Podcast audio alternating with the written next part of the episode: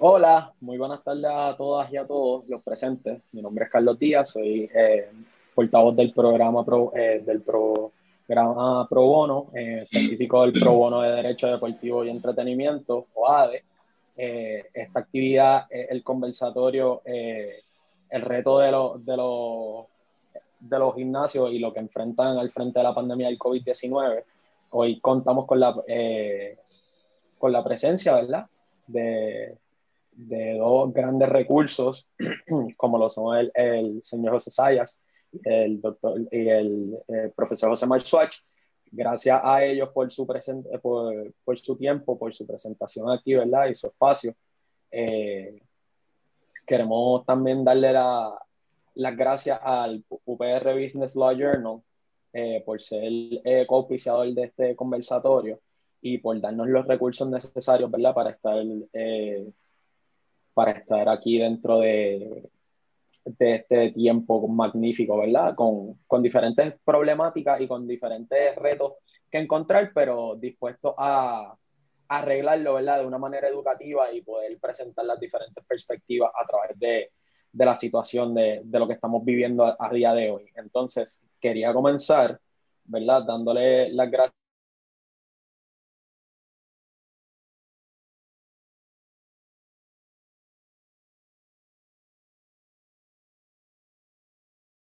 porque no solamente sabemos que usted es dueño de un gimnasio, sino también un empresario que se ha eh, desarrollado a través de los años en diferentes facetas y queríamos saber, ¿verdad?, de lo, de lo que tuvo que hacer como primer paso, ¿verdad?, para emprender en lo que es este negocio, ¿verdad?, de, de los gimnasios y cómo fueron esos comienzos al principio.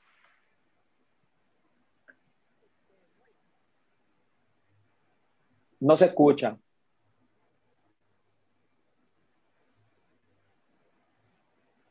Ay. Ahora sí, perfecto. Se, volvió, se volvió a ir. Tiene que subir el volumen. Sí, se volvió a ir. No sé qué está pasando. El volumen, el volumen. Vamos a verificar qué está sucediendo. Bueno, en lo que, en, lo que se haya en lo que se haya resuelto ahí, profesor, eh, yo quería también hacerle una pregunta. Eh, porque como sabemos el profesor ¿verdad? Eh, José Marzoche es profesor adjunto ¿verdad? de la, nuestra Facultad de Derecho, eh, un, profesor que aparte de ser el mentor del programa pro, eh, del Pro Bono de Derecho Deportivo de Entretenimiento, también es profesor de Derecho Deportivo en nuestra, en nuestra Facultad de Derecho y yo le quería preguntar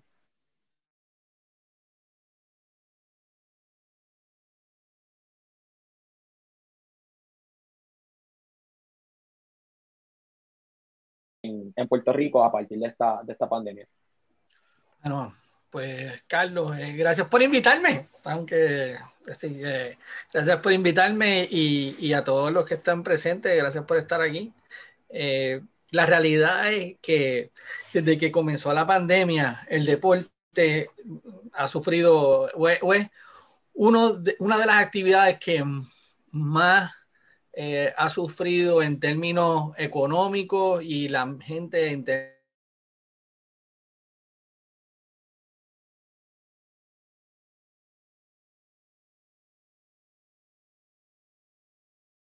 el deporte era trascendental para la sociedad, pero una vez la pandemia eh, comenzó, eh, se olvidaron del deporte. y yo creo que el deporte ahora con la pandemia ha demostrado que es una pieza trascendental e importante en el desarrollo de la sociedad. No, no hablemos del deporte profesional nada más, tenemos que hablar del deporte escolar, del deporte recreativo, de todos los deportes en todas las diferentes áreas. O sea, eh, desde el deporte con personas incapacitadas que utilizan el deporte para su terapia, eh, comenzó, eh, pues se paralizó y me parece a mí que también existió mucho desconocimiento al principio y qué iba a pasar y había mucho miedo. Y existe todavía mucho miedo en qué va a pasar con el deporte. Lo que ocurre ahora, o por lo menos lo que estamos viendo, es que hay algún tipo de apertura. Esa apertura, eh, pues la estamos viendo con los deportes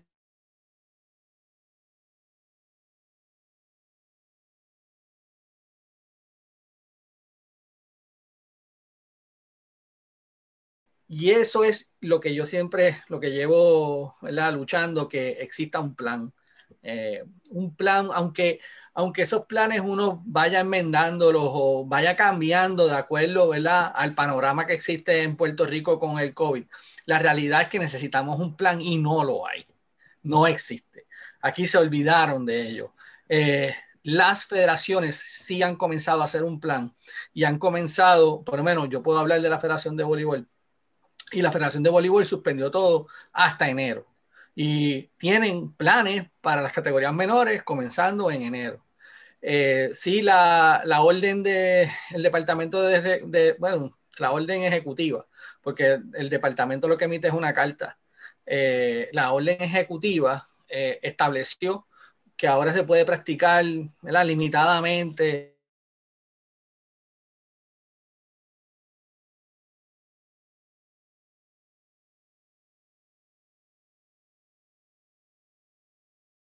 porque por lo menos hay un tipo de apertura. Eh, una cosa que estaba, estaba un poco, eh, no sé si era cómica o triste, pero la realidad era que no podíamos, podíamos practicar en, cancha, pero no podíamos practicar en playa. O sea, e, era como que, pues, todo lo contrario me imaginaba yo que era lo que iba a ocurrir. Pero así fue que se comenzó y ya ahora están practicando también en la playa. Así que teniendo eso en consideración, el deporte, yo espero que la sociedad haya entendido que el deporte es crucial, no solamente para el desarrollo o para el negocio del deporte profesional, sino también para el desarrollo del ser humano. Todos necesitamos caminar, todos necesitamos de alguna manera hacer algún tipo de deporte, llámese recreativo, competitivo, profesional. La realidad es que es necesario. Eh, no hay un plan y Ahora lo que estamos viendo en Puerto Rico es tratando de copiarnos de otros planes.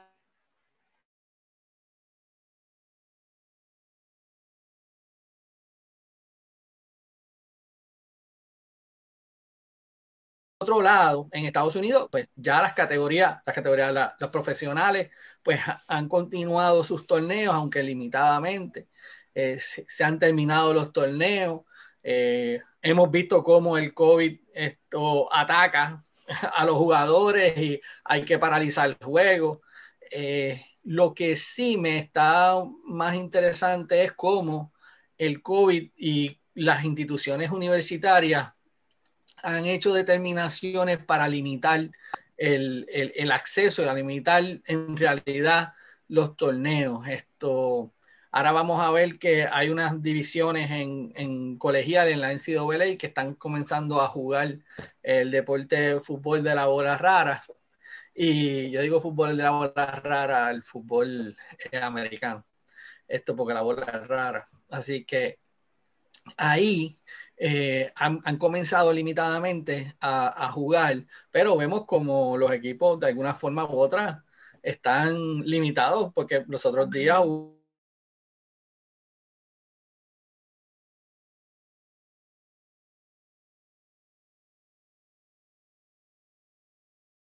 todavía nosotros a jugar ningún tipo de deporte profesional. Estamos esperando el BCN eh, el mes que viene. Si se da, porque uno, uno esperaría que, que, que, todo caminaría bien, pero por lo que estamos escuchando es que hay un montón de personas, jugadores positivos y eso cómo va a mezclarse con lo, en la burbuja, etcétera. Así que en Puerto Rico estamos todavía esperando. En Estados Unidos se dio. Eh, pero todo el mundo, por lo que veo, está apostando al 2021. Eh, de que todo el mundo pues, va a comenzar el 2021. Lo que ocurre es que hay gente que puede esperar al 2021, hay gente que no. Esa es la realidad. Por ejemplo, las boleras. Las boleras están cerradas desde marzo. Mi hija es boleadora, o sea, y, y, y no ha podido eh, ir a ningún sitio. Están cerradas porque es un sitio cerrado, y yo, ¿sabes? Podemos entender las razones, pero lo que quiero decir es que tú puedes cerrar, pero el problema del de cierre es que eso tiene unas consecuencias económicas sobre la persona que es dueña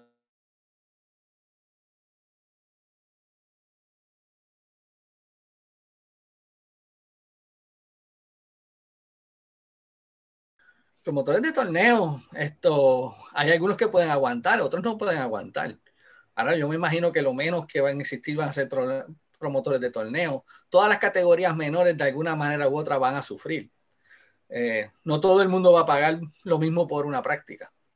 Eh, pero todo el mundo está apostando al 2021 y ojalá ¿verdad? podamos comenzar en 2021, podamos comenzar eh, con, aunque sea limitadamente, pero con un plan. Yo lo que quiero es que haya un plan y no lo hay. Y yo exhorto a la verdad que exista un plan, que hagamos un plan. Eh, y una vez tengamos el plan, entonces poder comenzar y, y, así que todo el mundo reconozca dónde, dónde y cómo podamos a poder jugar. Le agradezco la participación, profesor. Ahora le voy a pasar la palabra a Sayas. Sayas, eh, eh, el profesor, te escuchas bien bajito.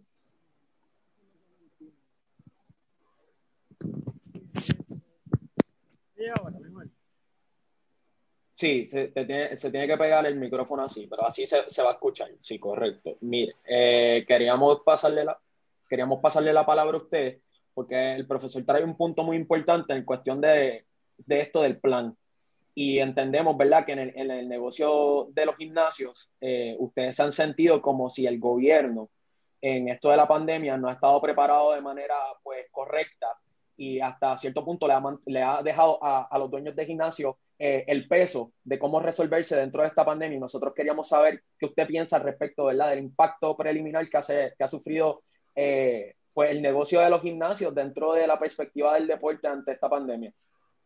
Mira, este, yo de verdad que primero vamos a hablar con la área de las categorías. Este, aquí hay un problema bien grande en Puerto Rico y es la categoría. Por ejemplo, ahora mismo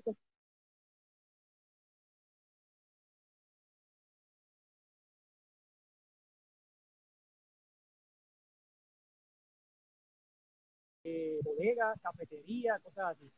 Hay negocios ahora mismo que tienen permiso de cafetería, negocios que tienen permiso de cafetería y están operando y son literalmente un chinchorro. Aquí vamos a lo que dice el profesor de las boleras. Las boleras están consideradas un entretenimiento, igual que los gimnasios, considerado un entretenimiento, no es nada de salud. Nosotros no tenemos que ver nada, nada literalmente con la salud. Nosotros literalmente somos un lugar de entretenimiento. Y ahí es donde empezó todo este revolución, donde empieza, donde, mira, los gimnasios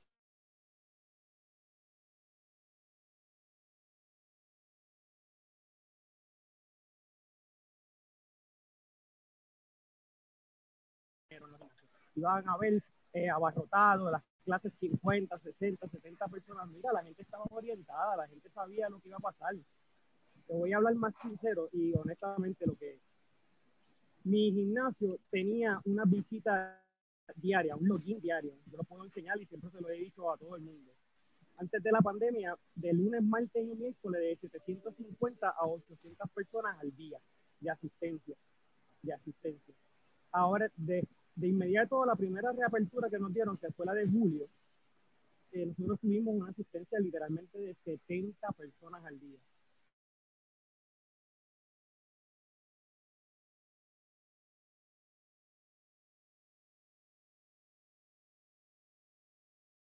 Puede tocar 300, algo así, pero jamás ni nunca voy a llegar. Yo sé que ni en, ni en el 2021, a principio, yo sé que todavía no voy a llegar. O sea, no voy a llegar a mi número regular ni nada de eso en realidad siempre fue por la categoría, de verdad, de verdad, de verdad, este, esa parte de categorizar el entretenimiento, una bolera, una bolera tira a una persona a la vez. Incluso cuando la, persona que está en el lane próximo, en el, de al lado, tiene que esperar el turno del primero que está tirando.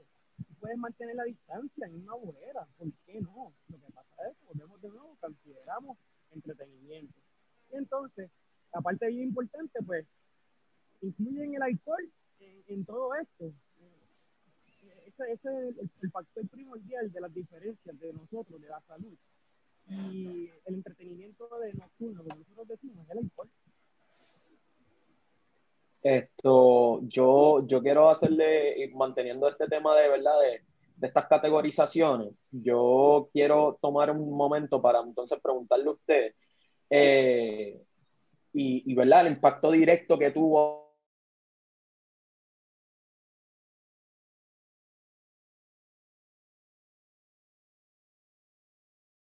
En, día, en un día bueno como tal, puede llegar hasta un 40% de descenso en matrícula yo quería preguntarle a usted, y entonces en el momento que todo comienza, o sea, eh, en, cuando se da este, este lockdown enorme, eh, ¿cuál era la reacción de la membresía? ¿Cuál, ¿Cuál fue la reacción de la membresía de su gimnasio en el momento que le dicen, mira, esto, ustedes no pueden entrar más aquí, eh, esto no es saludable, esto no es salubre, y por aquí eh, eh, label que le pusieron a los gimnasios, como lo, lo denominaron entretenimiento, y ustedes no pueden estar aquí. Pues mira, una de las primeras, una de las primeras situaciones, no te vayas, espérate. perfecto, ahora sí te escuchamos perfecto, ahora sí que sí. Ok, es que yo, yo también estoy trabajando, estoy abriendo la puerta, temperatura no, la gente y todo eso. Al revés, gracias por sacarle su tiempo, en el momento que se tenga que, que mover, se mueve. Tranquilo, Mira, este, bien importante, este, en esa parte que me estás diciendo, pues el, público lo aceptó porque sabía que era un revolución una pandemia. Lo primero pues era afectarle económicamente. Yo pues como propietario Puerto y todo eso, pues tomé la decisión de literalmente no de evitarle a nadie. Yo soy el único y probablemente uno de los pocos gimnasios en Puerto Rico que usa el proceso de contrato. Eso pues tiene sus pros y tiene sus contras. Pero para yo poder mantener el gimnasio más grande de Puerto Rico, definitivamente que tengo que hacerlo por contrato. Yo no lo puedo hacer como que págame cuando tú quieras o algo así porque tú sabes cómo es esto. Esto es como los celulares. Eh, cuando lo quieras usar, lo usas. Cuando no, pues no. es el beneficio de esto este, pues la gente, pues lo primero que hizo fue eso, preocuparse por el pago, que esto y lo otro, pues entonces, porque yo tomé la decisión, mira, eh, no le vamos a cobrar a nadie mientras estemos cerrados, porque verdaderamente, legalmente, si tú no estás ofreciendo el servicio, no deberías cobrar. Esa es mi política. Eh, que han habido ya demandas y todo eso para otros gimnasios, corporaciones grandes y todo eso, pues yo sé que lo han habido. Pero esa fue la primera demanda. Después de ahí, eh, olvídate, los ataques por, body, por, Facebook y por email de cancelaciones, eso fue una lluvia pero mega gigantesca porque todo el mundo pues por lo mismo, mira, cancelar y cancelar y cancelar, todavía es el sol de hoy que ya cumplimos un mes y 15 días, cumplimos mañana de, de, la, de, la, de esta reciente apertura, todavía es y tengo un promedio de 3, 4, eh, no, no tanto, vamos a ponerle, si vamos a ponerle en average semanal, tengo un promedio de de 12 a 14 a 15 cancelaciones. De entre 12 a 15 cancelaciones, eso es, o sea, es, un golpe grande, es un golpe grande. Este, económicamente, si yo me fuera a ir un número, no, no les voy a mentir, a lo mejor la gente va a decir, wow, ese, ese gimnasio genera dinero o algo así, pero entre todo, entre entrenamientos personales y todo eso, yo tengo fácilmente de marzo a junio probablemente unos 300 mil dólares, 350 dólares Sí, sí, sí, sí, el número, mi, número era grande porque tenía muchos entrenadores personales y vendíamos muchos programas de entrenamiento personal. este, y lamentablemente, pues, cuando regresamos en esta última vuelta, pues tuve que tomar la decisión porque sabíamos lo que iba a pasar, que todo el mundo iba a venir, nadie quería entrenar, los entrenamientos personales nadie los quería, incluso explicándole a la gente que un entrenamiento personal es más seguro que tú estar solo en el gimnasio. Porque el protocolo que yo tenía era que el mismo entrenador era el que limpiaba las máquinas antes de que la persona las usara, las desinfectaba, mantenía la distancia y todo eso, no dejaba que nadie se pegara, no se compartían máquinas, ni nada de eso, pues en ese momento el protocolo de seguridad, pues con un entrenador era mucho más seguro que individual, pero la gente literalmente fue, fue una, fue, sigue siendo todavía una debacle. Eh, si nos vuelven a cerrar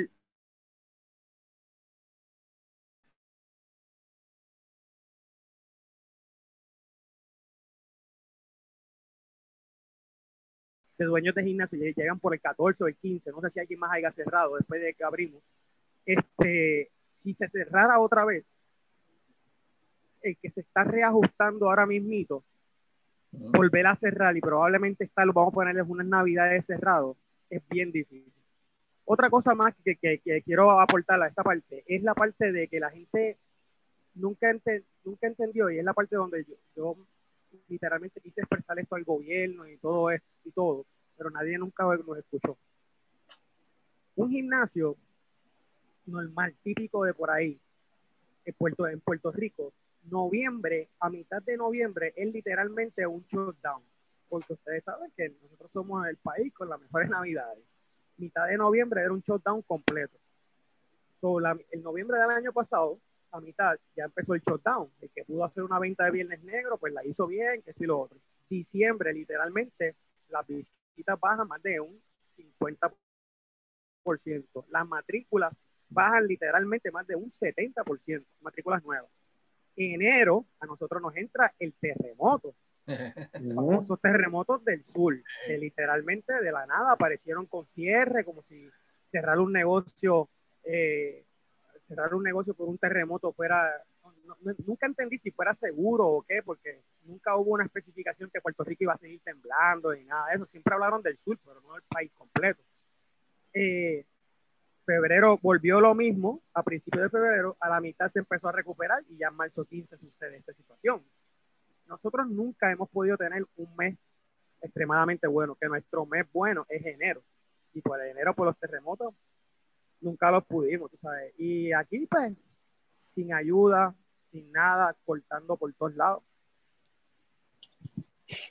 es bien complicado escuchar esto, pero pues es la realidad, es la realidad y así al igual que como usted eh, tiene esos retos, también yo me imagino que en el deporte puertorriqueño eh, los recortes han sido grandes en cuestión de, de cómo manejar este, eh, esta pandemia que pues aunque ya estamos viviendo con ella, pues la realidad del caso es que los, los, los daños eh, que, ha, que ha subsistido, ¿verdad? Los, diferentes comercios también lo ha subsistido el, deporte puertorriqueño y queríamos saber la perspectiva del deporte puertorriqueño. Profesor, eh, en, en, su experiencia en el deporte puertorriqueño, o sea, más, más específicamente dentro de la federación, cómo ustedes han podido y cómo ustedes están bregando, cómo han sido los impactos directos de esto uh, dentro del nivel federativo y cómo ustedes han bregado con esa situación. Bueno, a nivel de las federaciones, eh, yo entiendo que la, tanto la Federación de Baloncesto, la Federación de Voleibol, que tenían torneos que estaban corriendo, todos se suspendieron.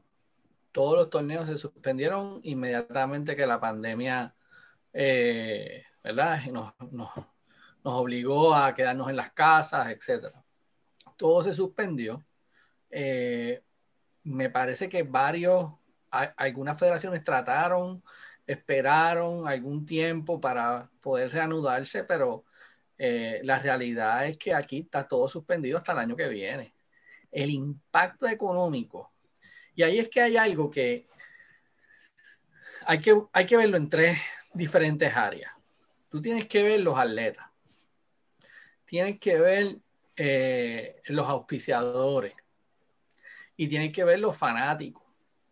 En Puerto Rico nosotros tenemos una, el, el, como se hace el negocio del deporte en Puerto Rico, cuenta con el fanático, la entrada, eh, la, la, venta de, de, alcohol, la venta de, Coca-Cola, alcapurria, empanadilla, pastelillo, todo eso. You name it. Exacto. Y entonces ahí hay una entrada económica, ¿verdad?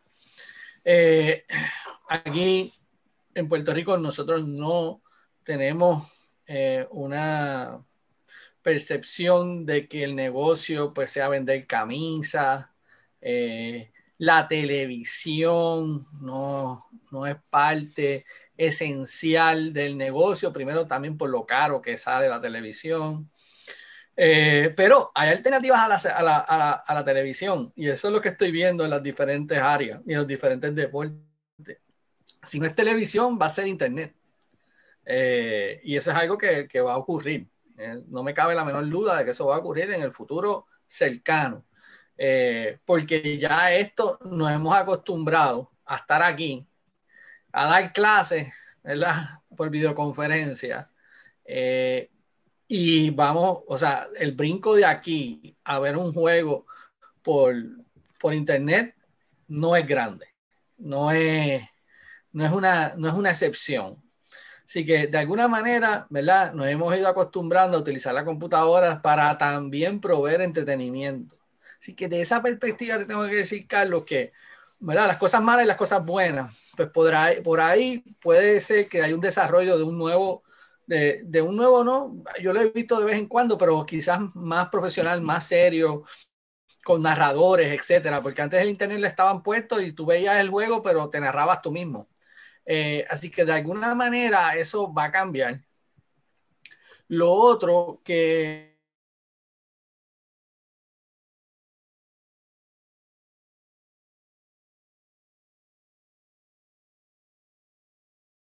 de los equipos. Para ello, vamos a suponer que los fanáticos eh, los, dejen eh, ir a las canchas. ¿Cuántos van a ir? Eso es una pregunta. La segunda pregunta es distanciamiento social. Y entonces ahí, pues tú tendrías que, si, ¿verdad? que tomar en consideración cuántas personas caben, etcétera. Y lo tercero, esto de las burbujas, yo creo que está para quedarse. Eh, estamos viendo torneos reducidos. Y en un seminario que yo di hace un tiempo en la misma Universidad de Puerto Rico, estuvimos hablando de ¿verdad? la comparación del COVID con la influenza en 1918. ya esto no ocurrió a nosotros. De hecho, yo empiezo el seminario diciendo que si no llega a ser por la influenza, nunca hubiese salido, nunca hubiese surgido Babe Ruth. Porque Babe Ruth coge un bate porque están, hay siete que están, hay siete jugadores de Boston que no pueden jugar. Y entonces a él le dan el bate y ahí la historia se, se convirtió en el mejor jugador de todos los tiempos. Ya era uno de los mejores pitchers. Así que eso también lo vamos a ver, no lo vamos a ver ahora, pero algo, o sea, eh, eh, algún eh, buenas noticias van a tener que surgir de esto en el deporte. Y llámese organizativo, llámese de cómo es que se van a llevar a los torneos, pero los atletas son lo que a mí me preocupa. en, en, términos, porque sin atleta no hay eventos deportivos y de hecho, todas las federaciones internacionales, por lo menos la de voleibol, suspendió todo, hasta los clasificatorios para Tokio, eh, hasta el año, para el año que viene en voleibol de playa. Ya voleibol de cancha ya habían estado, ya, ya tenían, ¿sabes? ya habíamos hecho las competencias cualificatorias, pero todo se suspendió. Pero, ¿qué pasa con los atletas? Bueno, pues entonces en estos seis meses o siete meses, ¿dónde entrenaban los atletas? Eh, y es como, y, ahí es que viene mi problema. Eh, la gente piensa, o sea, la gente piensa de que, pues como, si, si tú al deporte, y, tenemos que dividirlo, tanto del deporte profesional, recreativo, categorías menores, pero hay un muchacho en categorías menores en 13 años que piensa que esta va a ser su vida y necesita entrenar para todo el tiempo para poder, ¿verdad?, superarse. Lo mismo los, los profesionales necesitan entrenarse, ya sea gimnasio, ya sea, o sea, nosotros pudimos en el Comité Olímpico tener, llevarlos al albergue, pero eso con un montón de permisos, pero no así, por ejemplo, voleibol de playa no nos dejaban. No nos dejaban. Eso es como pensar que, que el mundo entero estaba encerrado. Yo no puedo pensar que el equipo de Cuba, por ejemplo, estaba encerrado y no estaban practicando voleibol de playa. No va, eso no es cierto tú tienes que acomodar. Si en realidad te interesa el deporte, llámese deporte internacional, llámese deporte profesional. De alguna manera hay que acomodar para que esas personas continúen eh, su entrenamiento. No podemos dejar los entrenamientos a mí, o sea, no podemos hacerlo a mitad. Tenemos que dejar que esas personas, por eso es que digo del plan, el plan era importante y todavía sigue siendo importante porque esto puede volver. Eh, y, y nosotros no podemos paralizar todo. Eh, sí, ¿verdad? Coger un break eh, y reajustarnos, pero ya tener identificado si esto vuelve a pasar, pues yo voy a coger la cancha tal, la voy a hacer, y esa la voy a cerrar para tal cosa. ¿eh? Yo voy a coger, ¿sabes? Porque tú no puedes dejar la importancia del deporte uno la ve ahora, tú no puedes dejar de entrenar si tú quieres llegar a las Olimpiadas. O sea, eh, y tú no puedes dejar de entrenar. Si olvídate las Olimpiadas, si tú tienes tu fin, tu, tu meta es el pelotero profesional, ¿cómo es que te van, cómo es que tres meses o seis meses sin batear te va a mejorar? ¿Sabes? Te va a llevar para atrás esto, y, y, entonces todo el mundo está compitiendo, o sea, todo el mundo está practicando. Entonces ahí veo lo que está pasando es que muchos muchachos se están yendo para Estados Unidos. Se están yendo para Estados Unidos porque allí, pues, eh, aún con el riesgo, aún con el riesgo, prefieren irse para allá. Pues entonces, nosotros podemos aquí hacer algo para minimizar el riesgo y se queden aquí practicando. Sí. Pero aquí eh, yo no he visto, es que, es que es increíble, yo no he visto nada así que, ¿verdad? que ayude o que haya buscado alternativas para todo el mundo. Eh, no sé, no sé cuál es la importancia que le han dado el deporte esto, en esas otras esferas, pero la realidad es que aquí no hay un torneo, aquí no hay un torneo de categorías menores ni lo va a haber hasta el 2021. Yo creo que esa fue una buena decisión, pero eso no significa que dejen de practicar o que dejen de recrearse o que dejen de ir al gimnasio. O sea, ¿cómo, cómo tú vas a decirle a un atleta que está en pleno desarrollo esto, quédate en tu casa haciendo push-up y todo? Eh, tiene, tiene que darle las oportunidades esto, eh, a, todo tipo de atletas y a, todo el mundo por igual en ese sentido. Así que, eh, ¿qué va a ocurrir en el futuro? Bueno, yo realmente veo que todos los torneos van a ser, van, van, a, van, van a disminuir la cantidad de juegos. No hay duda de eso. No hay bolsillo de un apoderado que,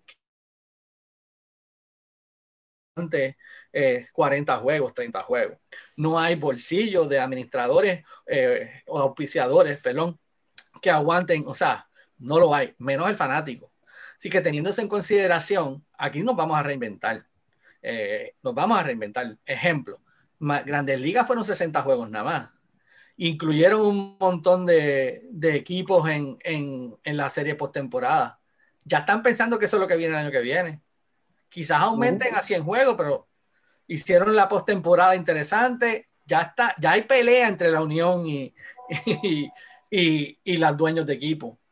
Eh, eh, eh NBA, perdón, ya le enviaron una carta diciéndole, vamos, vamos al próximo torneo en, en diciembre. Espérate, pero, ok, ¿cómo es que va a ser? Y ya está empezando a cambiar la cosa. Sí, que, yo, yo, veo, yo veo cambios y muchos cambios. Y buenos cambios, ¿viste? Buenos cambios. Yo, yo al respecto de eso quería aportar y quería que, que, que, que entonces José Sayas terminara el turno de esta, de esta primera ronda de preguntas. El profesor Marshwatch trae un punto bien clave en esto, esto eh, Sayas, que es la figura del atleta necesitando de un, de un elemento esencial para su desarrollo, como es los gimnasios. Eh. Entonces, yo quisiera preguntarle a usted, porque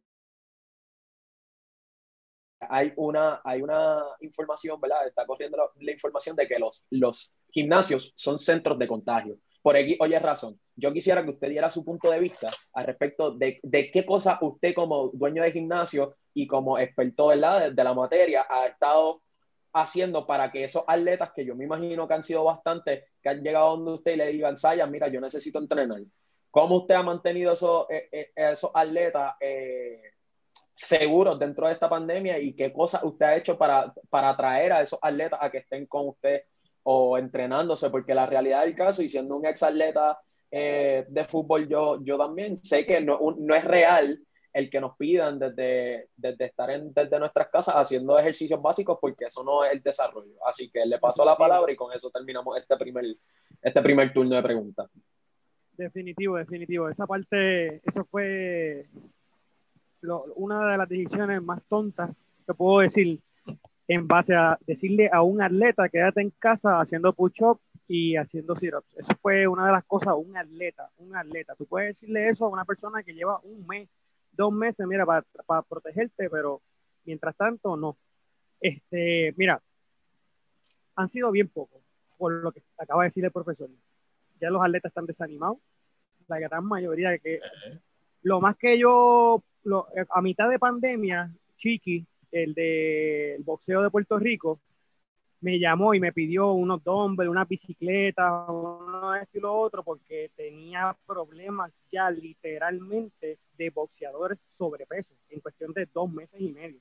Específicamente, tú sabes que en el boxeo, para mantener un peso, no te puedes ir por arriba de 10, 12 libras, no te puedes ir lejos, porque si no, se acabó, se acabó la cosa. Eh, y literalmente le pasó eso y, y él tenía 3, 4, boxeadores del equipo que literalmente ya habían perdido condición, me estaba pidiendo, mira, unas bicicletas, esto y lo otro. Yo pues tuve como para poder mantenerme económicamente, pues ya había alquilado mucho equipo. Este, los atletas, los tres, cuatro que han llegado, los atletas que han venido, todos han sido exactamente lo mismo. Ya están overweight, ya saben que los gimnasios abrieron. Empiezo a trabajar ahora para tratar para el 2021. Tengo tres voleibolistas, eh, tres chicas lo mismo, literalmente super overweight, sobre 20, 25 libras. Mucho tiene que ver con el problema. El puertorriqueño es malo de por sí en alimentación, eh, en, cuestión de los atletas como tal. Eh, siempre, siempre estuvimos a la disposición de ese tipo de atletas, y incluso durante la pandemia, yo personalmente, yo nunca paré de entrenar, personalmente yo. No es que estuve operando literalmente, pero sí tuve, tuvieron, tuve eh, dos personas con mucha extremadamente necesidad y yo cogía y les abrí el gimnasio, le di, mira, vamos a trabajar, entrena de nueve a nueve y media, haz lo que tengas que hacer y ya, y yo me quedaba en una esquina y la otra persona me quedaba en otra esquina y ya. No era que tenía 20 ni 30 personas, eran dos personas nada.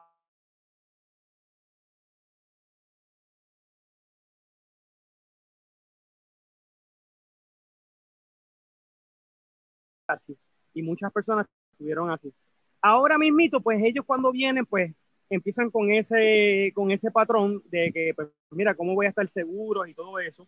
Eh, el protocolo de nosotros, pues, nosotros tuvimos que mover un lavamanos a la entrada del gimnasio. Yo tengo un lavamanos en la misma puerta del gimnasio, tengo un lavamanos.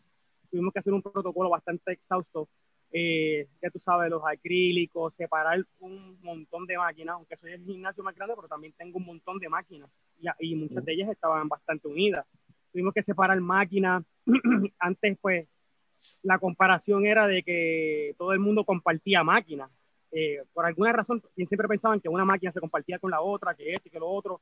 Este, en este momento dado, pues, eh, ahí tuvimos que suspender todo eso. Tuvimos que trabajar literalmente individual todo el mundo se trabaja individual. Ese es el protocolo que tenemos ahora mismo con esos tipos de atletas. Eh, son bien pocos, vuelvo te repito, antes había mucho más eh, de BCN, habían un montón, me ha extrañado mucho que no haya llegado el BCN aquí, específicamente escuchando la noticia de que se iba a hacer una burbuja. Este, ha sido bien raro que ellos no han vuelto, porque este gimnasio de por han, han habido probablemente como, como 15 juntos de todos ellos.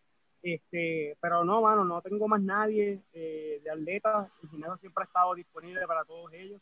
Eh, ha sido igual de difícil para ellos que para, para, para, para, ese tipo de cliente que para el cliente normal del gimnasio. Eh, cambiar todo su protocolo de entrenamiento de alguna forma o de otra. Ahora mismo yo le prohíbo a la gente de moverse de máquina en máquina por exactamente lo mismo. cada persona tiene que desinfectar yo, proveo los equipos para desinfectar, pero cada persona que va a usar una máquina pues tiene que desinfectarlos antes y después. Pero pues habían personas antes que hacían lo que se llamaba los famosos circuitos, hacían usaban dos tres máquinas a la misma vez y todo eso, pues ya eso está prohibido. Ya no se puede usar, ya no se puede compartir máquinas, y hay que estar a 8 pies de En mi caso yo tengo una regla de 8 pies eh, de distancia para eso mismo, para evitar el contacto y todo eso hago mucho contact tracing, eh, pues porque tengo un sistema bastante adelantadito de estos de Estados Unidos por, el, por los sistemas de cobro y todo eso, pues cada vez que la persona me hace check-in y todo eso, pues hago unas alertas. Si la persona me falta tres días laborables, tres días laborables, pues la alerta me envía y le envío un email a esa persona y yo lo llamo. Si la persona no me contesta a través del email, yo lo llamo. Mira, fulano, ¿qué ha pasado? ¿Cómo estás? ¿Qué es lo otro? Hasta el sol de hoy llevo 45 días abiertos, no he tenido ni un solo caso. Un solo caso. Qué bueno. Eh, me, alegra saber, ¿verdad?, que, que ustedes han tomado las diferentes medidas eh, necesarias para, para, poder llevar esto. Pero ahora yo quiero eh, sacar el tiempo para preguntarle a ambos ya desde un punto de vista administrativo. Ya no es desde un punto de vista de, de yo, profesor José Marzuachco, en mi representación, ¿verdad? Y mi conocimiento de, del deporte puertorriqueño, o yo, José Sayas, dueño de gimnasio Ahora yo quiero que se pongan el sombrero de yo administrador, yo José Marsoch, administrador de, deporte, o yo eh, José Sayas, administrador de un negocio, ya no tanto un gimnasio. Eh, en el caso de, de, Sayas, pues obviamente un poquito más difícil, pero yo quería comenzar preguntándole, por, ejemplo, profesor, eh, que usted le conste cuáles han sido las justificaciones o cuáles han sido las temáticas, los tópicos que ha hablado el gobierno con, con, los diferentes entes del deporte en Puerto Rico al respecto de, de la cancelación y la paralización del deporte. O sea, en qué han quedado, qué han hablado, si es que ha habido algún tipo de contacto que usted le... Ahí que voy. Eso es O sea, la, la pregunta, ojalá yo, yo podría decirte, Carlos, pues mira, nos reunimos con fulano de tal, nos dijo tal cosa, y nos reunimos con sultano, nos dijeron tal cosa. Yo te tengo que decir que ahora mismo, nosotros nunca en voleibol, nunca, nadie nos ha llamado. Nadie, nadie nos ha llamado. Nosotros enviamos cartas, hubo un problema en mayo cuando empezaron a desmentirnos y nosotros ya habíamos enviado las cartas a la secretaria, nosotros habíamos hecho todo lo que teníamos que hacer para pedir permiso, para, que se, para poder practicar por lo menos las selecciones nacionales eh, y nunca, pero nunca se han comunicado con nosotros, para nada. Por eso es que eh, y ahí es que viene una, ¿verdad? Yo tengo esa molestia de que eh, tú no puedes hablar de deporte si no te importa. Pero si no te importa, pues entonces no hagas que te importe. Eh, y ahora todo el mundo se ha dado cuenta que el deporte de alguna manera u otra, ya sea competitiva, profesional, recreacional, todo el mundo se ha dado cuenta que, es necesario en la sociedad no, es indispensable. Que esa era la pelea que existía hace años. El deporte es indispensable. Y no estoy hablando desde la perspectiva de las leyes, sino estoy hablando de la perspectiva de hacer ejercicio. Eh, es indispensable para salir de la casa, caminar. O sea, lo necesitamos. El ser humano lo necesita. De ahí a que se han comunicado con las federaciones para hacer algún tipo de evento o sea, no, ninguno. Es más, yo ayer en la prensa salió como el presidente de la Federación de Voleibol se reunió, o sea, nosotros nos reunimos para con el Canal 4, con esto, el BCN, tratando de hacer un torneo con ellos, eh, una especie de burbuja no, ¿verdad? Dijeron que no estaban interesados. Me imagino que, ok, ellos tenían ya, o sea, su idea de hacer su, su burbuja y no hay problema con eso, o sea, eso, esto, pero entonces de la nada salen los incentivos, los incentivos contributivos. Eh, según yo, ¿verdad? Por lo menos eh, en mi limitado conocimiento que tengo, eh, al leerme la de incentivos, pues yo no veo el deporte ahí. Y entendía, ¿verdad? En algún momento, hace muchos años atrás, nosotros tratamos de que los incentivos contributivos, ¿verdad? De alguna manera se, se relacionaran con el deporte y se les diera algún crédito a los que invierten en el deporte. Eh, esa idea no la... Eh, si, si, te contestaron a ti, pues qué bueno, porque a, nosotros nunca nos han contestado. Y de repente yo veo esto eh, y mi pregunta es, ¿a quién? Porque la ley no incluye esto eh, deporte, sí incluye eh, para el, broadcast, ¿verdad? La eh, eh, película, producción de televisión ese tipo de cosas. Y si esa es la idea, ¿por qué no la compartimos con los demás deportes? Mira, el mejor torneo de mujeres en Puerto Rico es voleibol. No hay duda tenemos la, la, y, la, y la mayor participación. Estamos hablando de profesional, pero si yo te digo que a nivel de federación nosotros tenemos 11 mil afiliados, mayoría también mujeres en, el, eh, en categorías menores. Y entonces, pues, ¿sabes? Nosotros tenemos los dos eventos, podemos darlo los dos, porque nadie se comunica con nosotros y decir, mira, ¿cuánto? O sea, porque lo que está diciendo el BCN, que van a poner a 470 empleados, esos son los atletas. Ah, no, no se crean que eso es la gente que va a vender popcorn porque no se puede vender popcorn. Esos son los atletas. Pues, yo tengo la, misma cantidad o mayor en dos torneos. Entonces, pues nadie se ha comunicado con nosotros. Aún con esto, eh, yo hubiese pensado que de alguna manera se iban a comunicar a decirnos, mira, esto, esto está disponible y podemos traer el voleibol, ¿verdad? Igual que el béisbol, o sea, el béisbol ahora profesional está esperando. Eh, está esperando esa, esa comunicación de los incentivos, ¿verdad? los créditos contributivos. El béisbol de AA, esto, pues tampoco lo han llamado. Ayer salió una carta eh, desmintiendo un montón de cosas que han ocurrido también en la federación. O sea, yo, el deporte es deporte. Eh, Y, sí, y es una, y una manera muy buena para poder hacer resurgir el deporte en los tiempos de antes, ¿verdad? Para que la gente estuviese pendiente del deporte puertorriqueño en todas, ¿verdad? Les digo en todos los torneos, llámese béisbol, lo que sea. Es esto de los, de los incentivos contributivos, de los créditos contributivos, es una buena idea. Pues entonces, pero, sea, ¿cuál es? Nunca entendí por qué para unos sí, para otros no. Miren, nosotros estamos abiertos. Eso puede, eso puede ser una, una fórmula para poder utilizar auspiciadores en un futuro o, que las mismas personas inviertan en su dinero y después obtener un crédito. Así que desde esa perspectiva, desde esa perspectiva te tengo que decir que como administrador, pues nadie del gobierno ha venido donde nosotros. Es más, te voy a decir otra cosa más. No sé si esto, pero la realidad es que el deporte de voleibol no ha recibido un centavo del gobierno de Puerto Rico en siete años, seis años. ¿Ok? Eh, lo, lo, que sí nosotros hemos recibido, y no es lo mismo, es donativos legislativos. Que no es lo mismo. En los últimos dos años, que no es lo mismo. un donativo. Eh, yo me imagino que. Yo me imagino o sea, eso es otra cosa, pero que nosotros que. No. Yo, yo quisiera también. imagínate Sí, yo quisiera entonces por, por ese lado preguntarle a Saya también como administrador, yo siendo, siendo dueño. Eh, de uno de los, de los gimnasios más grandes, si no el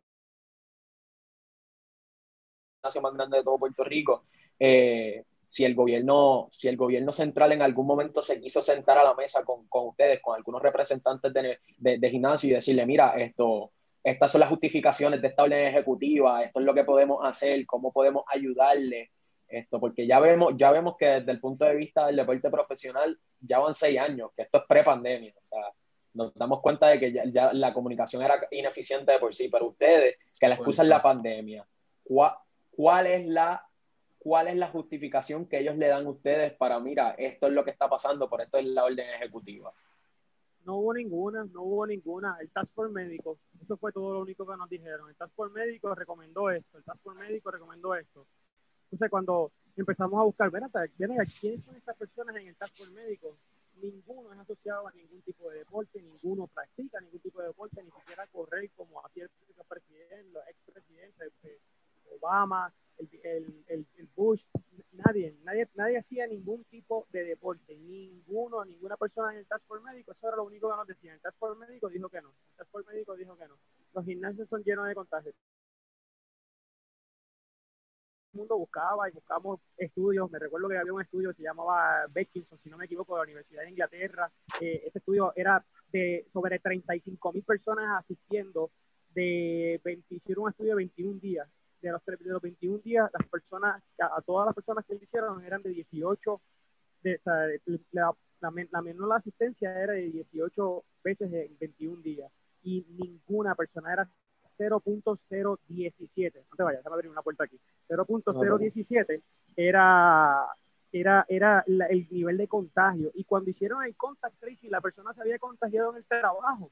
No fue ni en el gimnasio cuando hicieron el contact tracing. So, en todo este momento siempre fue así, literalmente nunca hubo una, una consultoría, ni siquiera exactamente como se dijo, bajen al 10%, al 15%, al 25%, whatever. Nunca se hizo nunca se hizo nada, nunca hablaron, nunca preguntaron, eliminen las clases grupales, eso era una buena excepción, eliminen las clases grupales, porque las clases grupales, una clase de zumba, pues, eh, si es un buen zumbero, un buen instructor, te mete 20, 25 personas, ahí sí, ahí es bien probable que las personas entre palpitación, entre el nivel rítmico y todo eso, pues puede ser que tosan, que esto y lo otro, y se dañó la cosa. Y ahí pues está bien, no hay problema, clases grupales. Pero el gimnasio pues sí, lo que tenía era que de principio dado, si sabíamos que había el hand sanitizer, que esto, lo otro, oye, vamos a obligar a los gimnasios. A nosotros nos pidieron como, eso fue en la apertura de, de julio 17, que hiciéramos unos protocolos, que había que entregar unos documentos, que había que hacer unas certificaciones a través de OSHA, que esto, que lo otro, había que enviarlo al DRD eh, en todo esto, el DRD, el área de seguridad, nadie salió nunca a la calle, en el DRD nadie, nadie, nadie, nadie nunca. Nunca, nunca, nunca salió a la calle a investigar los gimnasios en ese momento. En ese momento. Después, sí, en la última apertura sí han salido y todo eso. Pero en la primera nadie salió, nunca comieron eh, advice consejos de nosotros, mira, vamos a hacerlo así, vamos a hacerlo así. Y lo mismo, lo mismo que acaba de decir el profesor, si el deporte, que es más importante que los gimnasios, porque nosotros, yo me imagino que es que ellos nos consideran a nosotros porque somos una mina de chavo para cada persona. Y ya, que nosotros no somos una herramienta eh, de salud, que nosotros no somos una herramienta para exactamente el deporte, porque el atleta que juega béisbol practica con un palo dándole la bola. Eso literalmente es lo que ellos piensan. Y literalmente, mira, la, la verdad, la verdad es el liderazgo. Estamos extremadamente escasos de liderazgo allá arriba. Eh, y lo más triste de todo esto es este próximo martes. Eso es lo más triste. Eh, que va a pasar lo siguiente. O continuamos, vuelve y se renueva el color o whatever, y continuamos en el mismo tipo de administración y se van a echar más para atrás todavía porque si no, si no, si no hemos molestado ni ha hecho nada, pues se van a quedar. O hay un cambio de administración y en el cambio de administración más se va a tardar todo este revuelo de cambio de administración para un arranque para allá, por allá abajo, por abril, porque tienes que incluirle la pandemia. tienes que incluir, si hay un cambio administrativo, vas a tener que incluir las pandemias. Como dice el profesor, hay que hacer un montón de cambios, literalmente, y y se van a olvidar del deporte, viejo, y se van a olvidar. Y los otros días, hace como un mes y medio atrás, salieron, el DRD tiene fondos. El DRD literalmente tiene fondos, tiene fondos para ayudar individualmente, como lo hicieron en los comercios, tiene fondos para ayudarlos individualmente, pero no. Eh, tengo entendido que la última vez que hablé con alguien pues, que también está en contra de todo ese revolú, le dieron unos incentivos económicos, literalmente aportación económica, o sea, alguna palabra así, una frase así, aportación económica, eh, por debido a la pandemia, a un local que hay algo en Bayamón, que es un es como si fuera algo de rappelling, qué sé yo, quería entre esto y lo otro. Eh, a esa persona fue la más que le dieron los incentivos como tal. No hay, no han hecho ni un protocolo. Mira, vamos a verte, vamos a sentarnos contigo, cuáles han sido tus pérdidas económicas, cuál es esto, cuál es lo otro, eh, cómo te podemos ayudar, esto. Ya, nadie, nadie, nadie de nadie. Incluso como a nivel administrativo, yo como persona, la misma autoridad de energía eléctrica, la misma autoridad de alcantarillado, de acueducto, este, la misma persona que me renta, o que es Prisco, que es el mismo gobierno. No te vayas, para abrir la puerta. Este, ese tipo de, ese tipo de personas ese tipo de, de, de ayuda nunca apareció, ni apareció. Ahora mismo yo fui los otros días de autoridad y literalmente, no, ya nosotros hicimos el ajuste, pero ajuste de qué? Porque me siguen cobrando 1.500 dólares mensuales y yo estuve cerrado marzo, la mitad de marzo, abril, mayo, junio, no me los quieren quitar, hermano. No me los quieren quitar, literalmente, estoy cerrado, estoy cerrado. Pero aquí estamos de nuevo, pero de verdad, de verdad, nadie, nadie. Y va, y como te digo, para mí es triste porque yo pienso que esto va a seguir así. Va a seguir así. No, no hay categóricamente, nos tienen como entretenimiento, deportes de entretenimiento, el profesor lo dice, el deporte es salud, el deporte es sacar a la gente de la calle, el deporte es sacar a la gente de la calle. Tú pones una serie mundial como acaba de suceder, ¿qué tú haces?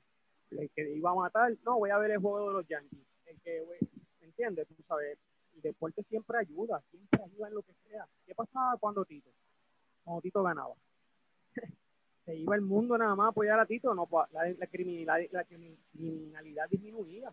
Pero no, nosotros no somos, nosotros no somos prioridad para este grupo. No lo somos. Eh, eh, eh, es bien frustrante escuchar de parte de parte de verdad de, de, una persona que lo sufre de primera mano, ¿verdad? Esto, que hayan establecido órdenes ejecutivas sin ningún tipo de insumo al respecto, ¿verdad? De, lo que ustedes pensaban, ni, ni, ningún tipo de apoyo al respecto de, mira, si esto es lo que va a pasar, pero los vamos a apoyar de tal manera.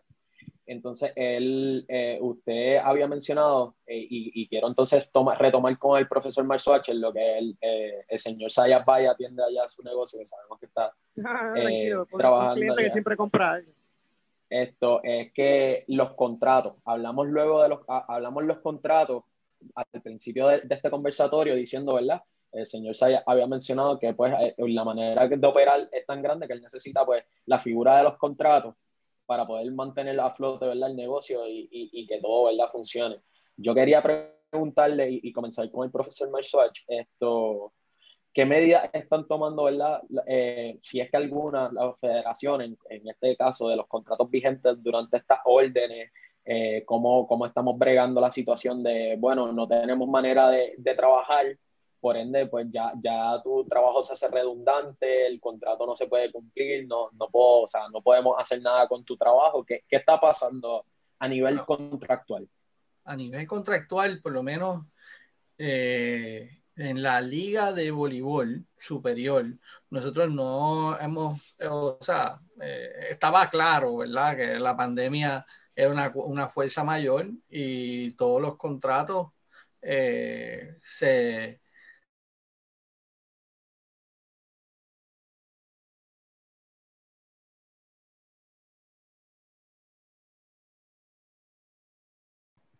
Eh, no tanto, ¿verdad? De uno, lo que pasa es que en este momento eh, lo que hace esto eh, más grave, si queremos ponerlo desde esa perspectiva, es que la pandemia es una cosa, el cierre de gobierno es otra.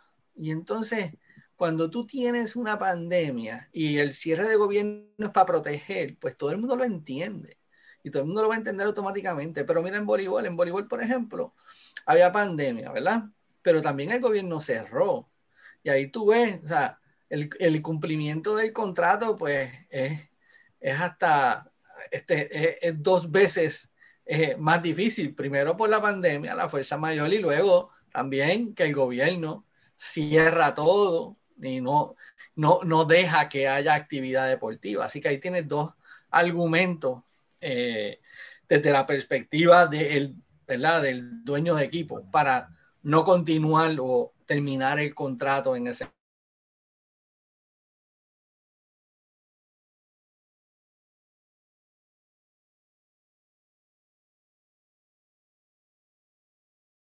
por juego. Eso te lo aseguro. Por lo menos en la Federación de Voleibol nosotros no tuvimos ese problema porque estaba claro que nosotros teníamos, eh, ¿verdad? La, una, teníamos la excepción de utilizar la fuerza mayor como eh, una, una, resolución del contrato. Eh, y así en casi todos los deportes en Puerto Rico, también el Código Civil es supletorio y el Código Civil pues ahí también específicamente eh, establece que la fuerza mayor, ¿verdad? Esta, es una de las razones para no tener que cumplir con los contratos.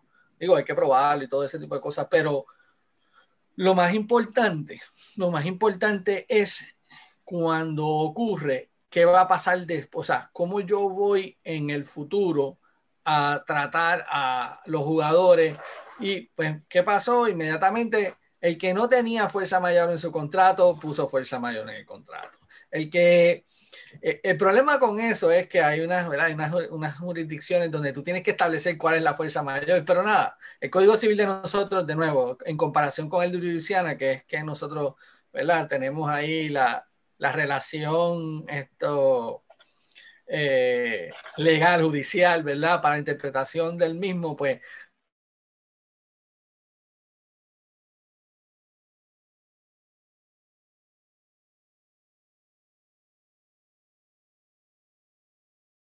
eh, el Código Civil de manera supletoria pues establecía que los contratos se iban a resolver. Eh, así que a mí no, yo no tengo ninguna como te digo, no, hay, no he escuchado ninguna demanda. Sí he escuchado demandas de auspiciadores. Sí he escuchado demandas de auspiciadores, pero de atletas no he escuchado demandas. Y lo que sí va a ocurrir en un futuro es que todos, o sea, tenemos un torneo de 20 juegos, te vamos a contratar por 20 mil dólares y no es que te voy a pagar 20 mil dólares, es que te voy a pagar mil por juego. Eh, y tú vas a jugar, juegas 10, son 10 mil Tú juegas 5, son 5 mil. Tú juegas 20, entonces tienes los, 20 mil. Eso es lo que va a ocurrir en el futuro. Todo se va a establecer, no a base, porque había muchos deportes y muchas ligas que te, decían, te voy a pagar 100 mil por la temporada. La temporada, si empieza mañana, es temporada. ¿Sabes? de cómo eso tú lo... Eh, en voleibol, eh, la mayoría de los, de los contratos, y la mayoría, te digo todo, esto, estaban por juego y establecían los juegos, ¿verdad? Tantos juegos, tanto se le pagaba al, jugador. Así que desde esa perspectiva, independientemente, independientemente, independientemente de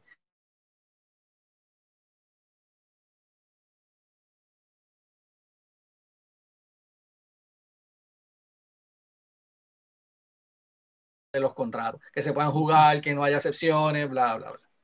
Eh, así que así se van a, proteger los, los, dueños, o por lo menos los apoderados.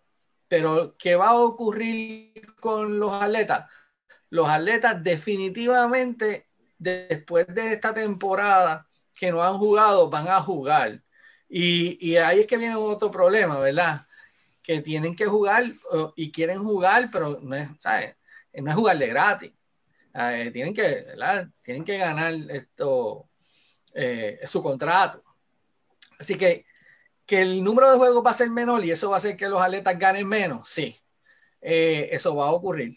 Y lo otro es que si los atletas van a tener que, de alguna manera, dedicarse a otras cosas para poder suplementar, bueno, hay unos atletas que se van a poder ir al exterior y van a poder suplementar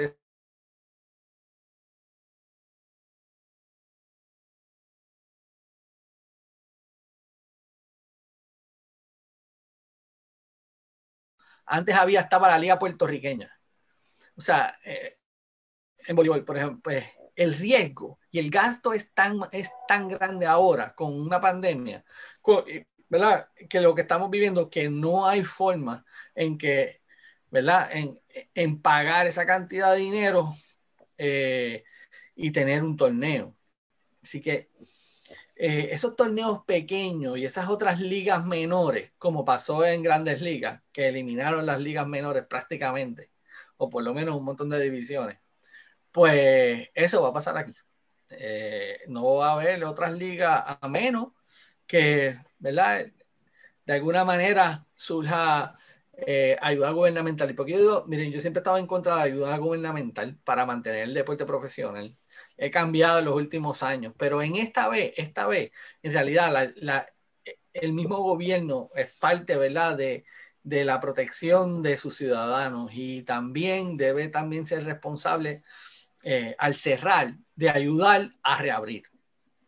Y debe estar, debe estar incluido. Yo, yo no soy partícipe de que tenemos que pedirle al gobierno todo para que nos ayude a sobrevivir. No, yo no, ahí eso yo no estoy, yo no estoy de acuerdo pero sí, eh, yo estoy seguro que para después que ¿verdad? sobrevivimos, pues vamos a reabrir, pues tiene de alguna manera algún tipo de incentivo, ya sea contributivo o de cualquier, ¿verdad? De, cualquier manera. Eso que estaba hablando Esaya sobre la cuestión de que él está con un edificio de Prisco. Pues que Prisco venga y le diga, ¿sabes qué? Tienes un año gratis. ¿Sabes? yo estoy seguro que eso lo va a ayudar en el negocio.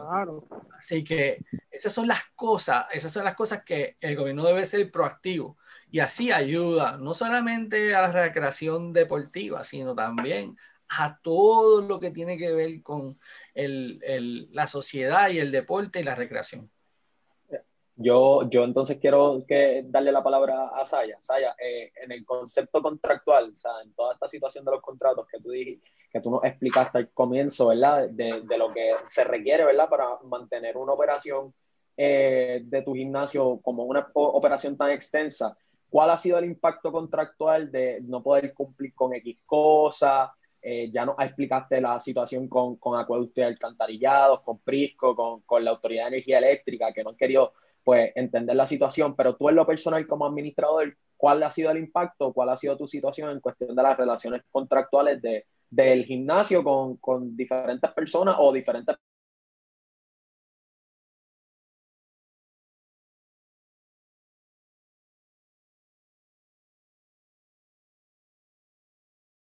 enemigo, porque pues, la autoridad es un tapacón, acueducto pues es a mitad de camino. Eh, Prisco pues como dice el profesor Prisco, pues me dio, me dio solamente los primeros tres meses nada más. Eh, ellos dicen que el, no es que ellos dicen, entré ahora en pleito legal en base a sentarme con ellos, ya les envié una carta pues bonita de eso, con letra de abogados y todo eso, eh, eh, para, para, los otros meses que estuvimos cerrados.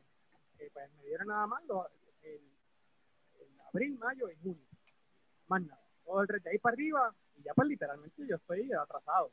yo estoy atrasado literalmente. Pasa pues que eh, pues me beneficia algo. En esta área, pues no hay muchos contratos de, no hay muchos edificios de PRI correntados que la persona eh, esté pagando al día. Yo estoy, pues, pues, literalmente, pues, bastante al día, como en los casos de ellos. Y la, el espacio tan grande, pues, tener un espacio tan grande rentado, pues, ellos dicen que no van a encontrar a alguien que pueda alquilar este tipo de negocio. Y por eso es que la muchacha que, tengo de contacto allá, pues, me dice, mira, ellos no te van a dejar ir porque verdaderamente, pues, es un daño para el gobierno la cantidad que yo pago mensual. Este, en base a las demás a las demás personas, pues mira, como te dije, no, eh, es, una cadena, ha sido una cadena. Eh, yo tenía tres o cuatro eh, suplidores que estaban debajo de mí, teníamos contratos y todo eso, y pues literalmente pues al cierre, pues lo mismo, ellos tuvieron que dejar de comprar, tienen mucha mercancía aguantada, hay otros que perdieron mercancía, eh, como batidas y todo eso que literalmente pues no se les pudo comprar eh, y perdieron muchos lotes de mercancía en esa parte. Este, en el, en el resto de, de, los contratos con los clientes, pues, ¿qué te puedo decir? Eh, en sí llega el cliente que se le explica, se, se, le, habla como es legalmente. antes de todo esto, de volver a abrir, pues yo me senté con mis abogados y con varias personas, mira, ¿qué yo puedo hacer? Porque si me permite cancelar todo, pues me voy a ir a cero, literalmente. Pero legalmente, pues existe una parte de donde tú no, como yo no estaba cobrando, pues ese tiempo se extendió. Pues eso pues me da una pequeña cama, eso me da una pequeña cama, no es un confort muy grande, no es una zona de, de, pararte ahí y quedarte muerto, no. Tengo que seguirme moviendo. Este, ese cliente que pues ahora pues empezó a reiniciar, pues hay muchos que llaman, que literalmente pues no sabían que estábamos abiertos o algo así, conté que se le envió emails, textos, este, estamos en Facebook, estamos en Instagram, en todos lados, eh, llaman, dicen, mira, mira que me cobraron, que esto y lo otro, sí, mira, nosotros estamos abiertos de tal día, te enviamos tal texto, te enviamos tal email, tal esto, lo otro, este, y pues no, no, pues, pues, pues ese cliente pues viene eh, y, y eh, vuelve de nuevo y cae en, pregunta por los protocolos que llevamos y ahí se le explica todo. Está también el cliente que viene literalmente a cancelar y siempre quiere esperar tiempo. Siempre tú lo escuchas, lo primero que te menciona, te, menciona es, mira, yo quiero esperar un poquito más porque esto, porque lo otro. Le explicamos el protocolo y todo eso y pues le damos la opción de que pues, por lo menos eh, se le pueda poner el, contrato en hold otros dos meses más y todo eso. La realidad es que yo estoy intentando evitar lo más posible perder. ese, es lo máximo que estamos intentando ahora mismo y incluso le pago este incentivo a los empleados, para los pocos empleados que tengo, que literalmente tiene un caso a cancelar y lo logras mantener o ponerlo en juego o algo así, pues le, pago hasta un incentivo porque verdaderamente pues lo que queremos es perder lo menos posible.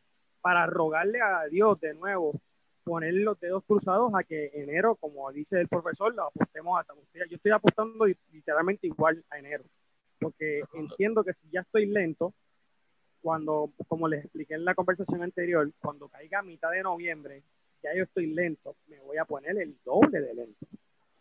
Eh, yo tenía una cafetería que lo tenía alquilado. Eh, la persona pues me dijo, mira, no puedo estar más aquí, que si lo otro, se me fue. Este, también tenía un área de gimnasia de niños, que es de la federación, incluso de la federación, eh, Gym, Gym Club for Kids este, que también literalmente ya me dijeron, mira, me voy a ir, eh, no, voy a, no voy a empezar el año nuevo con ustedes, nada de eso, tú sabes que los tengo, tengo las, tengo la, tengo más bajas que altas, pero es que levantarse todos los días, hermano. Yo le he explicado a mucha gente que mi, mi éxito ha sido no depender del color y de la persona que esté encima de mí es, el color que tú quieras hacer, es lo que tú quieras, eh, las ganas que tú quieras. Este, en mi caso yo llevo 17 años, eso es lo único que yo tengo, hermano, yo no tengo más nada. Eh, yo no tengo un, retiro de, medio millón de pesos guardado porque no estuviera, estuviera ya viviendo ese medio millón o algo así. Este es lo único que yo tengo y tengo que, tengo que mantenerlo. tengo que mantenerlo, buscármela de todas formas a vida por ahí. Yo, yo quiero mantener esto, esto, ¿verdad? De que ese es su patrimonio, de que esta es tu inversión, de que esto ha sido, ¿verdad? Todo lo que tú has trabajado son 17 arduos y largos años que le has metido mano prácticamente solo, con mucha gente que te ha apoyado, pero con un one man operation metiendo mano ahí y, y, no creo que sea, ¿verdad? Justo. Y, y, sé que hay muchos gimnasios que están en el mismo, ¿verdad? En el mismo barco que tú en ese sentido. Entonces, quería, por, poniendo en contexto, ¿verdad? Estados Unidos, ya que pues estamos, la relación es innegable. Eh, quiero que, que, que, toquemos un poquito, ¿verdad? De, de la ley de, de, la recuperación de salud y estado físico de 2020 que está pasado, que pasó por el Congreso de los Estados Unidos durante la pandemia y que luego de que, de que se estaba pasando, ¿verdad? Eh, iba a crear un fondo para proveer subvenciones e incentivos económicos a los gimnasios eh, que fueron afectados por la pandemia y que lo pudieran crear, que lo pudieran probar. Eh, si en Puerto Rico se diera algo así parecido, ¿qué, ¿qué impacto tuviera este tipo de ley en su negocio? O si pudiese usted aferrarse a esa ley federal. Wow, imagínate, un impacto así, una ayuda así. Sí, aquí lo, importante, ah, porque ya existe una, ya existe una del SBA, ya existe una. Lo que pasa es que volvemos de nuevo, ellos te, ofrecen dinero, pero tienes que pagarlo. Y en realidad es como dice el profesor, yo no tengo, yo no necesito dinero. Yo lo que yo quiero que tú me ayudes con mi, con, con mi situación, mi deuda ahora mismo actuales. Por ejemplo, yo no tengo problemas con arrancar desde cero, pero no me traigas deudas que yo tengo del pasado, eh, como eso de la autoridad, como Prisco cobrándome meses adicionales y todo eso. Vuelve de nuevo y ponme en cero, donde, donde, donde estábamos. Vuelve de nuevo como si no hubiera pasado la pandemia y ponme de nuevo en marzo. Y no tengo problemas. Pero pues sí, hay unos incentivos y todo eso. SBA a mí me ofreció esto y lo otro y para allí y para acá, pero había que pagar en, en, en un año, te dan hasta 12 meses después, para empezar a pagar. Entonces tienes que pagar ya adicional un préstamo y tú no sabes si en un año tú vas a estar bien.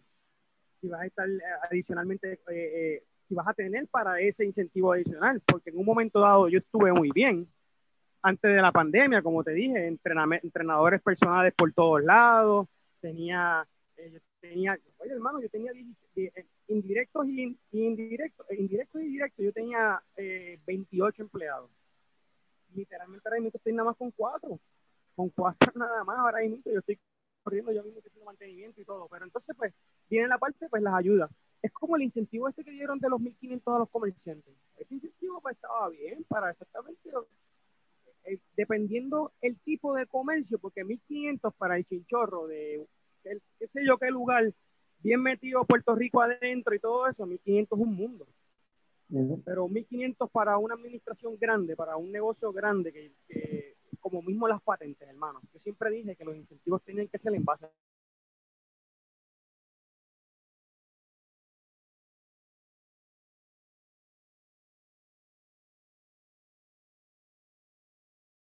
o 15 mil dólares, tú le vas a dar exactamente lo mismo que el tipo de medio millón, que te vende medio millón de dólares, que, te pagan contribuciones esa cantidad.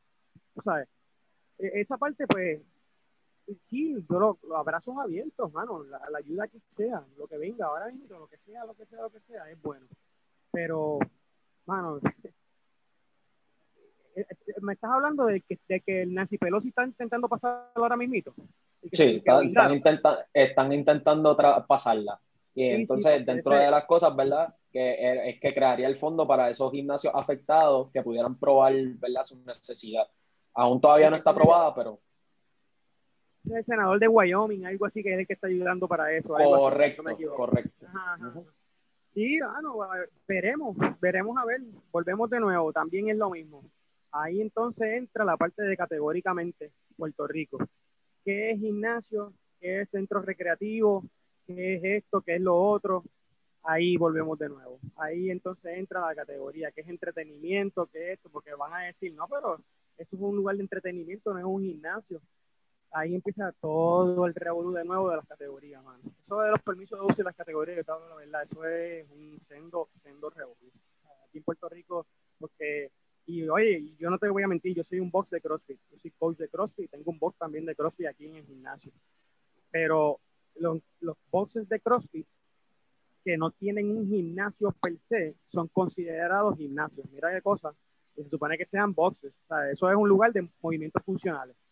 Eso literalmente. Y tú te vas a dedicar nada más exclusivamente para entrenamiento de movimientos funcionales.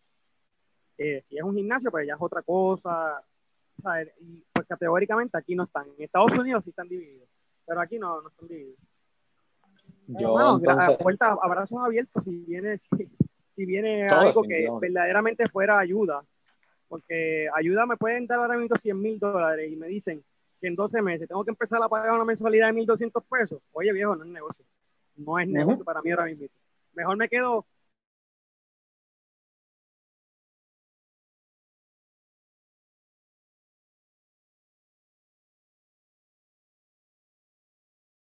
Esa es la realidad. En cualquier momento dado ellos te van a decir, flaco, tu casa, tu carro, tu esto, tu lo otro, dámelo. Así mismo. Eh, vamos a terminar entonces con, con, el, con, la tercera ronda de preguntas. Eh, no nos da tiempo para hacerle todas las preguntas que quisiéramos, pero igual esto le queremos hacer la invitación formal a, a, José Saya para que pase con nosotros a un episodio de podcast con el Pro Bono y también con el UPR BLJ Expreso para las cuestiones económicas y con nosotros las cuestiones deportivas para que sigamos tocando estos tópicos. Eh, voy a comenzar con el profesor José Marzuach. Eh, estos van a ser una pregunta para cada uno abierta. Le pido que, que no, no, abunden mucho para, para tampoco eh, atrasarnos tanto en el, en, el, en el schedule, pero también para dejar contenido para esos dos programas de podcast que los queremos, que queremos escuchar a, a tanto al profesor como a a José Sayas. Así que si tuviéramos que, que hablar en cuestiones de, de, qué situaciones han hecho cada federación, profesor, para mantenerse a flote, usted las pudiera nombrar, qué cosas han hecho para mantenerse a flote durante la pandemia. ¿Qué cosas nosotros hemos hecho en la federación para mantenernos a flote? Bueno, eh, la pregunta, lo, lo, que ocurre es que todo se paralizó, tanto ¿verdad? los torneos como los, como, como las categorías menores. O sea que sí las federaciones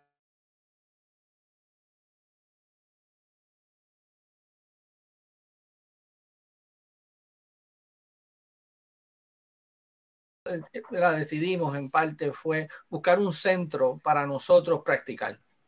Eh, ahora mismo no existe ese centro para nosotros practicar y poder llevar los equipos nacionales allí y practicar.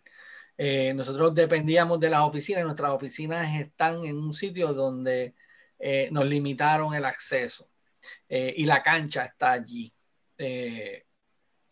así que nos dimos a la tarea de buscar un sitio para que podamos establecer, nos dimos cuenta de lo importante que es esto, tener un sitio de nosotros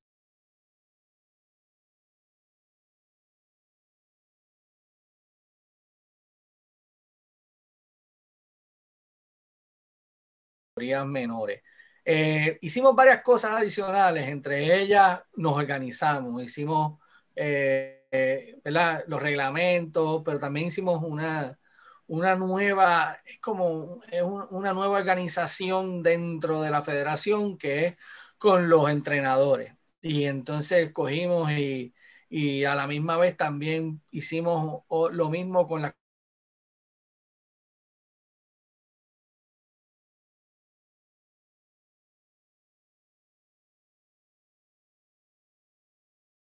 que, es Fernando Morales, y Osantonetti se queda como entrenador de la, de la, de la mayor de masculino.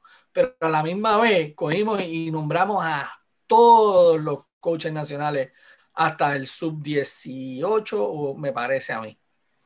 Eh, ¿Por qué? Porque vamos a practicar. O sea, la práctica se, se permite, así que vamos a practicar. Eh, y, pero necesitamos un sitio. Y entonces ahí fue que nos dimos cuenta de lo que tenemos que buscar. Eh, Así que eh, las federaciones no se quedaron, eh, se cruzaron de brazos, las federaciones continuaron trabajando eh, y organizamos todo el año que viene de categorías menores también. y los torneos, bueno, el torneo en realidad lo vamos a organizar el, sábado 7. o por lo menos qué vamos a hacer en ese sentido con los torneos de mayores. Así que en ese sentido, pues sí, hemos continuado y nos hemos dado cuenta de las cosas que necesitamos. Y eso yo lo digo a ese nivel. A nivel de fútbol, de que es otro sitio donde yo estoy involucrado, les tengo que decir que también eso continuó.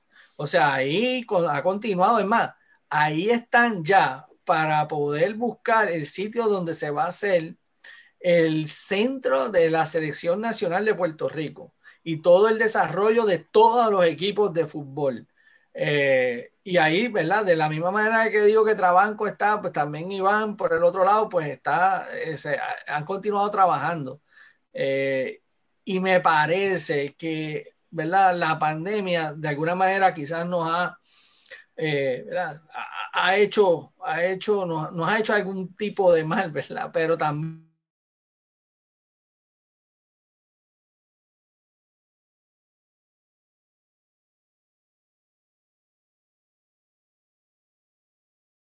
viene en, en, ese sentido.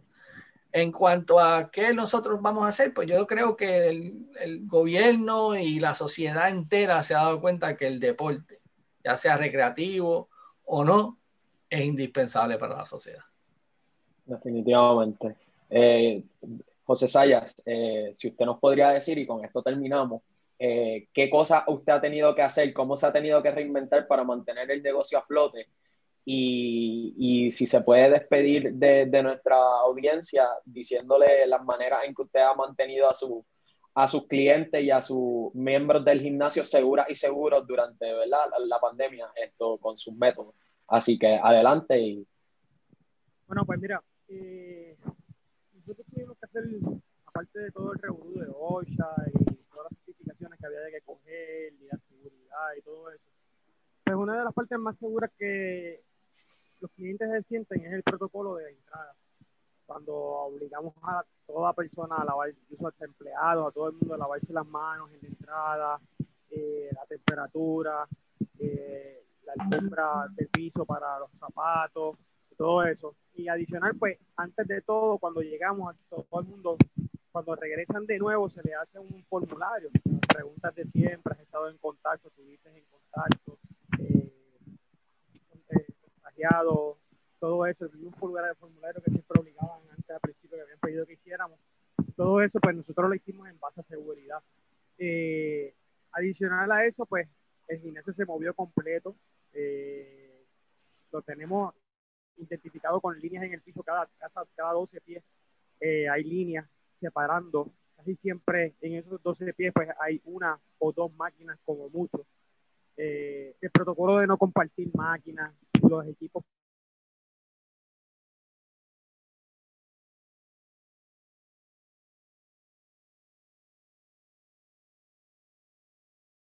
equipo, eh, equipo de, de, de que también eh, pues nosotros se lo exponemos a que ellos mismos lo usen, que ellos mismos lo lean y todo eso, las etiquetas de todos los productos y todo eso, nosotros lo tenemos aquí y ellos lo pueden ver y todo eso adicional pues siempre tenerle los supplies, eh, tenerlos abastecidos siempre cuando falta papel y todo eso, rápido le ponemos papel para atrás en, en los dispensers y todo eso.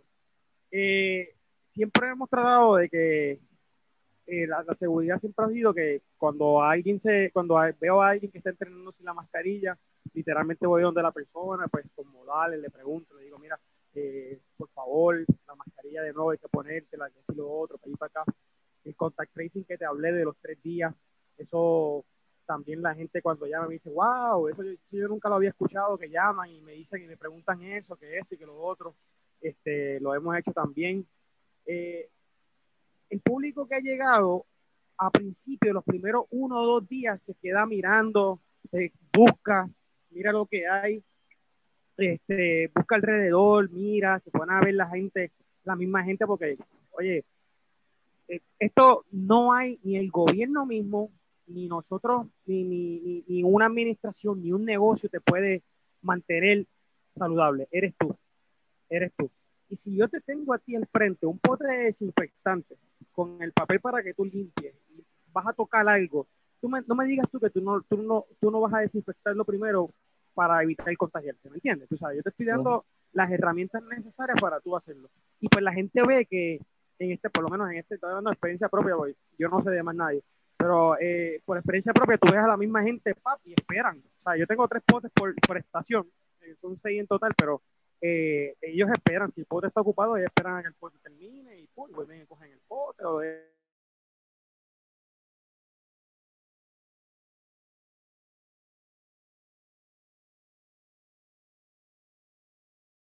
mismo se, se, han dejado se han dejado ver en cuanto a cómo cómo eh, cómo mantenerme a flote pues mira desde un principio dado hice una cantidad de clientes por decirte X por ciento, pues vamos a ponerle pues 100% de clientes, dice, ¿verdad? Entonces, pues eso vamos a ponerle lo que se llama capacidad máxima. Llega hasta mi capacidad máxima y todo eso.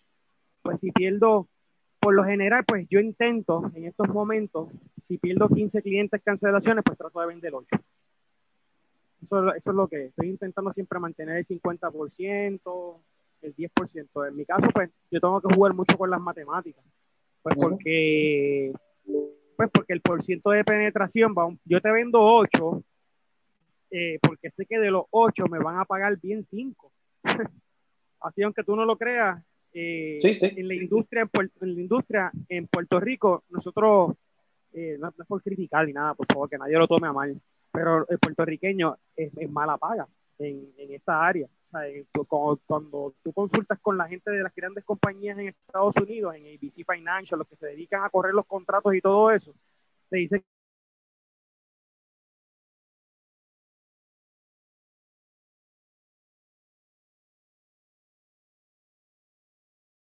las compañías de Estados Unidos que me dicen, si tu gimnasio recuperado, que recuperan aquí en Estados Unidos, tú fueras una franquicia como de 30 negocios.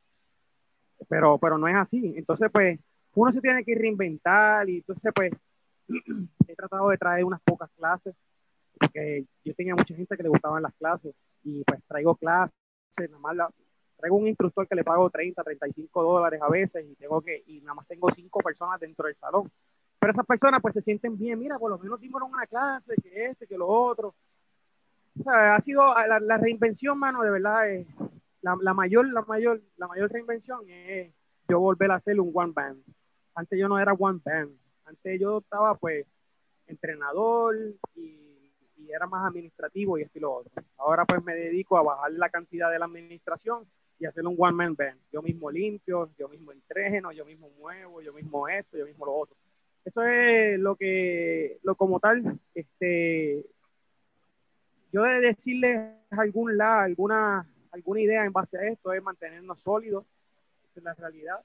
Este, lo tomamos, esto lo tomamos como despedida, este, mantenernos sólidos, mantenernos juntos, este, eh, echar a Puerto Rico adelante, mano. Todo esto siempre ha sido echar a Puerto Rico hacia adelante. Yo sé, como dijo el profesor al principio, nosotros estamos usando blueprints de otras, de otros, de otros estados, de otras naciones. Eh, estamos, lo que ellos ven, ellos no, aquí no hay un contact, contact, tracing de saber dónde diantre eh, se contagian. Al principio de la pandemia, que yo, yo sé que Caroline eh, escribió en ese, en ese post, yo le había explicado a mucha gente lo que era comparar un supermercado con un gimnasio. Y un gimnasio, una máquina, probablemente en estos momentos dados la tocan cinco o seis personas al día. Una misma máquina, cinco o seis personas al día. Eso es lo que la, la, la, tocan. Imagínate tú el rack de aguacate de un supermercado. Que por lo general un rack de aguacate de un supermercado tú tienes que apretarlo, moverle el aguacate, no te gustó, lo vuelves y lo pones para atrás. Ese aguacate lo desinfectan. Nunca lo desinfectan, hermano. Literalmente nunca lo desinfectan.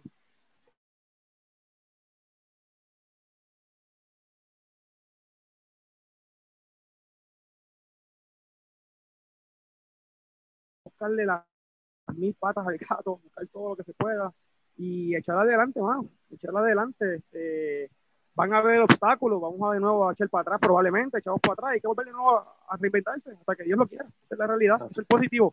Pero que esperamos que, esperamos que la cura llegue ya, por favor, la, suplicamos. Yo no sé si Trump lo tendrá debajo de la manga para estas elecciones o algo así, pero que llegue algo, hermano, que llegue algo. Se lo agradezco un montón a todos. Eh, definitivamente ha sido un placer de parte, de parte de nuestra en el Pro Bono de Derecho Deportivo y Entretenimiento con, con aporte y correlación con el UPR Business Law Journal. actividad junta. Queremos darle las gracias al señor José Sayas Carrasquillo, propietario, entrenador personal y team coach de Bodymakers Training Complex. Por favor, búsquenlo en las redes. Esto, vamos a apoyar a nuestros negocios locales. Eh, no va a ser la última vez que lo veamos en estas actividades con nosotros, así que pendiente a nuestro podcast, a Mayetazo Limpio del Pro Bono de Derecho, Deporte y, y Entretenimiento. Y gracias al profesor José Marzuach, eh, profesora junto de la Facultad de Derecho de, de la Universidad de Puerto Rico, mentor de este pro bono y definitivamente gracias también a, a, nuestra delegada del programa Pro Bono, la encargada y, y, la mente maestra, artífice de que todo esto se diera bien, Carolina Cartagena de Jesús. Sin ella esto no se pudo haber dado.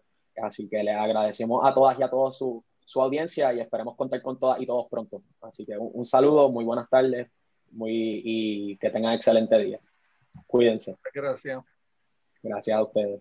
Bye bye.